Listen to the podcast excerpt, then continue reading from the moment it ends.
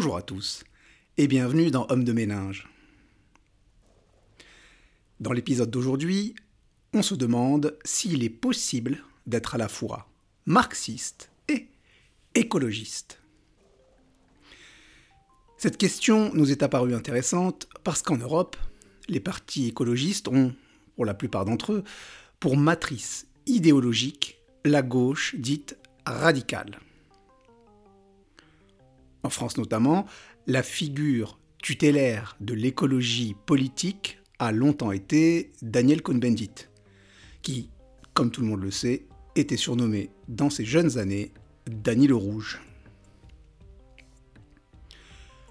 L'autre particularité qu'ont les partis écologistes, c'est que, bien qu'issus de la gauche radicale, la plupart d'entre eux ont fini par se rallier à l'économie de marché, au libéralisme et un européisme un peu béat. La jonction du socialisme et de l'écologie n'est pas forcément une évidence. Longtemps, le socialisme historique, le marxisme, ont été associés à la modernité prométhéenne, c'est-à-dire une modernité qui place l'homme au centre de la nature, une nature qu'il domine et exploite. Dans un précédent podcast, j'avais évoqué l'excellente présentation qu'Henri Lefebvre a fait de la pensée marxiste. Reprenons, si vous le voulez bien, quelques points importants de cette présentation qui vont être très utiles pour essayer de comprendre comment il est possible aujourd'hui, comme le font certains penseurs de l'éco-socialisme américain, d'associer marxisme et écologie. Pour Henri Lefebvre, le marxisme n'est ni une activité politique, ni un mouvement social, mais une conception du monde, c'est-à-dire une vue d'ensemble de la nature et de l'homme.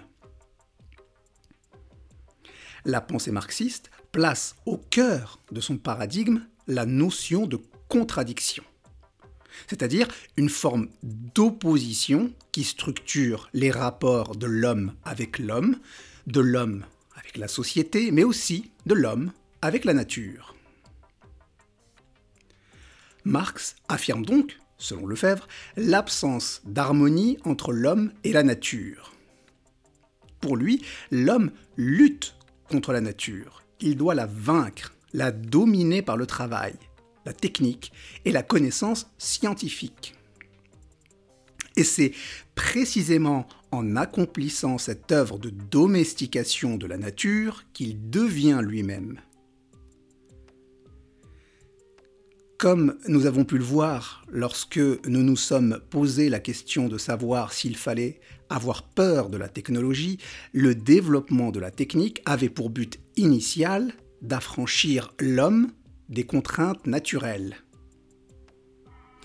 La technique, c'est donc d'abord une science de la conservation humaine, la traduction matérielle de l'intelligence de l'homme au service de la lutte contre une nature menaçante. La notion de contradiction, centre du logiciel marxiste selon Henri Lefebvre, induit donc que le rapport de l'homme à la nature est par essence problématique. Ce rapport est synonyme de difficulté à dépasser par la lutte et par l'action. À chaque victoire de l'homme sur la nature, la technique sera célébrée car elle a permis de concrétiser le progrès. Le marxisme revendique donc une perception scientifique de l'histoire de l'homme, qu'il voit comme une espèce magnifique qui a reçu le privilège d'agir sur la nature au lieu de passivement suivre ses lois. Dans cette perception, le devenir de l'homme est un devenir social, articulé autour de l'activité et de la conscience, et non un simple devenir biologique et physiologique articulé autour de la nature et de son évolution. Ceci rappelé, il paraît difficile à ce stade de faire un lien entre marxisme et écologie. Néanmoins, une première nuance est avancée par Henri Lefebvre lui-même. Suivons le raisonnement. Le lien qui unit l'homme à la nature est un lien dialectique, c'est-à-dire un lien reposant sur le principe de tension-opposition entre deux forces. Principe qui a vocation à être dépassé. Pour le dépasser, l'homme va lutter contre la nature, mais non pas pour l'anéantir, mais pour la subjuguer. Et pour cause, leurs destins sont intimement liés. L'homme ne se sépare jamais de la nature. Il ne peut vivre sans elle. Elle est cette autre soi qu'il porte en lui-même et dont il fait jaillir un monde humain. La nature, c'est un peu ce père qui paraît sévère, mais qui, par l'âpreté des conditions de vie qu'il impose, permet le développement, l'acquisition de nouvelles compétences et la réalisation de l'homme en tant que tel. Ainsi, la contradiction n'a pas vocation à déboucher sur un anéantissement, mais sur une transformation. Si je voulais filer la métaphore, je dirais que, dans la pensée marxiste, lutter contre la nature sauvage, ce n'est pas exterminer les loups, mais parvenir à en faire des chiens. Ceci permet donc de nuancer la contradiction marxiste qui n'est pas un duel fratricide. Mais comment passe-t-on de cette vision qui demeure anthropocentrée et par moments à tendance prométhéenne, à l'écologie. Eh bien, il faut suivre le guide. John Bellamy Foster, figure de l'éco-socialisme américain, enseignant la sociologie à l'Université de l'Oregon et auteur d'un bouquin intitulé Marx écologiste. La première chose intéressante dans le travail de Foster, c'est que pour lier ses convictions marxistes à ses préoccupations écologistes, il ne critique pas, en les contextualisant, les écrits de Marx et Engels, il en propose une nouvelle lecture. Jean-Marie Haribé, qui est un économiste et qui se trouve être au passage l'ancien coprésident d'Attaque, dit dans un article très intéressant intitulé La portée écologiste de l'œuvre de Marx que la pensée écologiste contemporaine prétend que Marx et Engels auraient été les victimes de l'illusion scientiste qui sévissait à leur époque. Et c'est cette euh, illusion qui les aurait poussés à soutenir et à encourager l'exploitation de la nature par l'homme. C'est donc le contexte historique et politique du XIXe siècle qui expliquerait le productivisme socialiste, un productivisme qui avait pour objectif l'abondance, condition sine qua non pour échapper au règne de la nécessité et vivre sous celui de la liberté, comme l'affirme Marx dans le livre 3 du Capital. Ainsi, pour la pensée écologiste contemporaine, avec son productivisme échevelé, son anthropocentrisme et sa quête d'abondance, le marxisme, fruit de son époque, serait incompatible avec l'écologie. Toujours selon Haribé, John Bellamy Foster bat en brèche ce raisonnement. Il met en avant trois points qui permettent, selon lui, de développer une pensée écologiste moderne dans le prolongement du marxisme.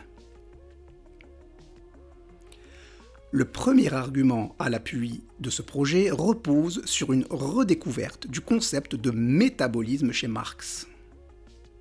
Alors, même si ça n'a absolument rien de philosophique, la définition généraliste du métabolisme n'est pas dénuée d'intérêt pour comprendre la suite. Le métabolisme, c'est l'ensemble des réactions chimiques qui se déroulent dans un organisme. Le philosophe japonais Saito, dans son œuvre intitulée La théorie du métabolisme chez Marx à l'ère de la crise écologique mondiale, nous explique le concept marxiste de métabolisme. Il commence par citer Marx dans Le Capital, une œuvre dans laquelle celui-ci évoque un homme qui règle et contrôle son métabolisme, c'est-à-dire son interaction avec la nature par la médiation de sa propre action, c'est-à-dire par la médiation du travail. Marxisme oblige, le métabolisme est ici toujours activé par le phénomène de tension-opposition évoqué tout à l'heure. Néanmoins, il ne faut pas conférer à ce phénomène et au principe actif qu'est le travail des effets écologiques indésirables. Selon Saito, l'interaction homme-nature répond à une logique naturelle écologique éternelle. Le destin de l'homme et de la nature sont intrinsèquement liés. Après tout, l'homme n'est qu'une partie du tout naturel. Ainsi, si l'homme ne peut vivre sans travailler la nature, sans agir sur elle, il ne fait pas moins partie d'elle. Lorsqu'il transforme la nature, il se transforme finalement lui-même. Son travail ne peut donc que tendre vers la conservation, vers sa propre conservation la relation directe entre l'homme et la nature serait la forme primaire du métabolisme tel que décrit par Marx. Une forme saine et durable, car rationnelle et mesurée. Le problème, c'est que l'interaction entre l'homme et la nature dispose aussi d'une dimension socio-historique. Et dans cette dimension, les formes de l'interaction dépendent des relations sociales existantes à l'instant T. Ici, on parle de la forme secondaire du métabolisme, c'est-à-dire du parasitisme exercé par le système économique et politique, par la société et son idéologie, sur la relation homme-nature. Et dans le système capitaliste, le contrôle social du métabolisme va altérer la forme primaire de celui-ci, au point de le rendre méconnaissable. L'objectif de ce contrôle est de répondre aux besoins d'expansion du capitalisme, un besoin d'extension du domaine du profit. C'est là qu'apparaît donc la critique écologique marxiste. D'après le philosophe hongrois Metzaros, l'organisation par le capital du métabolisme homme-nature est fondamentalement incompatible avec diverses caractéristiques matérielles du métabolisme primaire. La critique fondamentale est que cette organisation conduit à la destruction du métabolisme en question. Dans sa fuite en avant vers l'hyperproduction censée maximiser le profit, le capital finit par ne plus être productif, mais destructeur. Et c'est précisément là qu'on en revient à John Bellamy Foster. Selon Jean-Marie Haribé, Foster avance que Marx a inscrit sa critique du capitalisme dans le sillon des travaux de son contemporain, le chimiste allemand von Liebig, qui démontrait l'inanité de l'agriculture moderne, qui par son caractère intensif, empêche le renouvellement des éléments nutritifs qui permettent pourtant à une terre de demeurer fertile. Comme on a pu le voir tout à l'heure, le métabolisme primaire est une relation rationnelle et mesurée, qui a pour but la conservation. Or, développer une activité humaine de subsistance, l'agriculture en l'occurrence, et la pousser à un tel degré de productivité qu'elle anéantit les conditions mêmes qui la rendent possible, c'est, je cite, provoquer une rupture métabolique entre la production humaine et ses conditions naturelles. Pollution, agriculture intensive qui anéantit la fertilité des sols, séparation nette de la ville et de la campagne, voilà quelques manifestations de la rupture métabolique telle que l'aurait théorisé Marx selon Foster. Il est vrai que dans le Capital, Marx dit, je cite, Chaque progrès de l'agriculture capitaliste est un progrès non seulement dans l'art d'exploiter le travailleur, mais encore dans l'art de dépouiller le sol. Chaque progrès dans l'art d'accroître sa fertilité pour un temps, un progrès dans la ruine de ses sources durables de fertilité. Plus un pays se développe sur la base de la grande industrie, plus ce procès de destruction s'accomplit rapidement. La production capitaliste ne développe donc la technique et la combinaison du procès de production sociale qu'en épuisant en même temps les deux sources d'où jaillit toute richesse, la terre et le travailleur. Fin de la citation. Il existerait donc, dans la pensée marxiste, une communauté de destin entre le travailleur et la terre et c'est là le premier ferment d'une préoccupation écologique. Le travailleur qui agit avec raison et, en dehors du système capitaliste, vit en symbiose avec la nature. Une nature dont il prend soin comme l'ouvrier qualifié prend soin de ses outils. Relation intime qui unit le travailleur à la terre, Engels l'a bien décrite.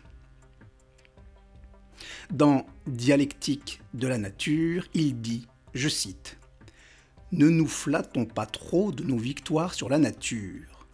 Elle se venge sur nous de chacune d'elles.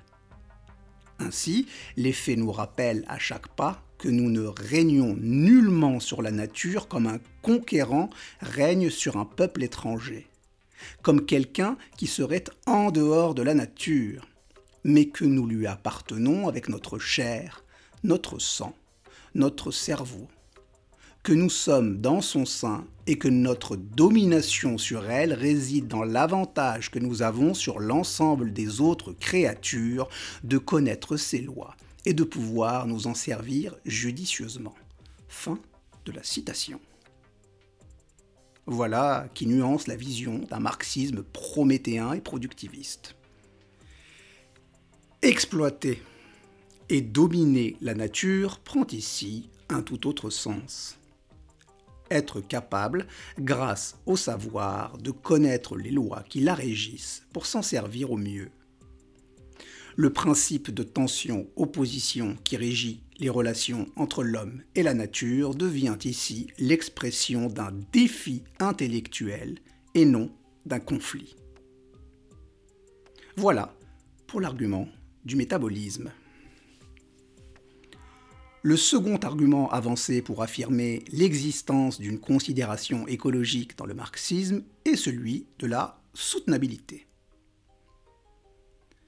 La soutenabilité, c'est le fait d'être capable de penser à long terme. Et si on est capable de penser à long terme, c'est simplement parce qu'on est en mesure de penser rationnellement, de voir que ce qui épuise détruit, qu'il ne faut pas exiger de la nature et des hommes plus qu'ils ne peuvent produire, puisque c'est là le chemin qui mène à l'aliénation. N'oublions pas que pour Henri Lefebvre, le génie marxiste réside justement dans la capacité à penser une synthèse du monde fondée sur une méthode implacable de rationalité, la sociologie scientifique. La rationalité est donc le centre de son paradigme et qu'exige la rationalité, si ce n'est la soutenabilité? Rappelons une évidence l'objectif instinctif de toute espèce est sa perpétuation. Que penser alors du rapport qu'entretient le capitalisme avec l'agriculture? À ce sujet, Foster nous dit, je cite, Le fait, pour la culture des divers produits du sol, de dépendre des fluctuations du marché, qui entraînent un perpétuel changement de ces cultures, l'esprit même du capitalisme, axé sur le profit le plus immédiat, sont en contradiction avec l'agriculture, qui doit mener sa production en tenant compte de l'ensemble des conditions d'existence des générations humaines qui se succèdent. Pour Marx, il est nécessaire que la Terre soit consciemment et rationnellement traitée comme la propriété perpétuelle de la collectivité, la condition inaliénable d'existence et de reproduction de la série de générations successives. Fin de la citation. La soutenabilité repose donc sur la prise en compte des intérêts des générations futures, mais aussi sur le respect d'une temporalité à milieu de la frénésie du capitalisme court-termiste. La perception de cette temporalité est le fruit d'une longue expérience, et de la science, si centrale dans la pensée marxiste. Cette perception est, si je puis dire, vieille comme le monde. On retrouve la notion de repos des terres fatiguées par la production de récoltes successives dans l'Ancien Testament, un Ancien Testament dans lequel l'année sabbatique prescrite tous les sept ans par la loi de Moïse s'applique aussi aux terres cultivées. Le poète romain Virgile écrivait déjà un siècle avant Jésus-Christ. Je cite Un an sur deux, la moisson faite, tu laisseras ton champ paisiblement dormir et s'endurcir, oisif à ne rien faire la Terre aussi bien se repose, rien qu'en variant ses produits. Fin de la citation. Un siècle avant Jésus-Christ, on savait donc déjà que l'agriculture intensive et la monoculture altéraient la fertilité des sols. 2000 ans après, le système capitaliste prométhéen nous explique que rappeler ces faits, c'est aller à l'encontre du progrès, de la science, de la modernité, de la croissance, du développement. Cinq mots qui, pour lui, sont tous simplement des synonymes de profit. Le troisième et dernier argument à l'appui de la vision écologique du marxisme est la notion de coévolution. En réalité, cet argument découle des deux premiers. Le métabolisme liant l'homme à la nature et l'exigence de soutenabilité forgent l'idée d'une coévolution de l'homme et de la nature. On en revient à ce qu'on disait tout à l'heure. Lorsque l'homme transforme la nature, il se transforme finalement lui-même. Cette vision marxiste de l'interaction entre ces deux acteurs laisserait peu de place à la critique d'un marxisme anthropocentré. À vrai dire, elle laisserait aussi peu de place à la pensée écologiste écocentrée, fondée sur la revendication des droits de la nature. Et selon Foster, le marxisme permet justement d'éviter de tomber dans ces deux écueils, celui de l'anthropocentrisme ou de l'écocentrisme, puisque l'idée n'est pas de réduire la société à la nature, ni la nature à la société, mais d'explorer leurs interactions, leur évolution mutuelle.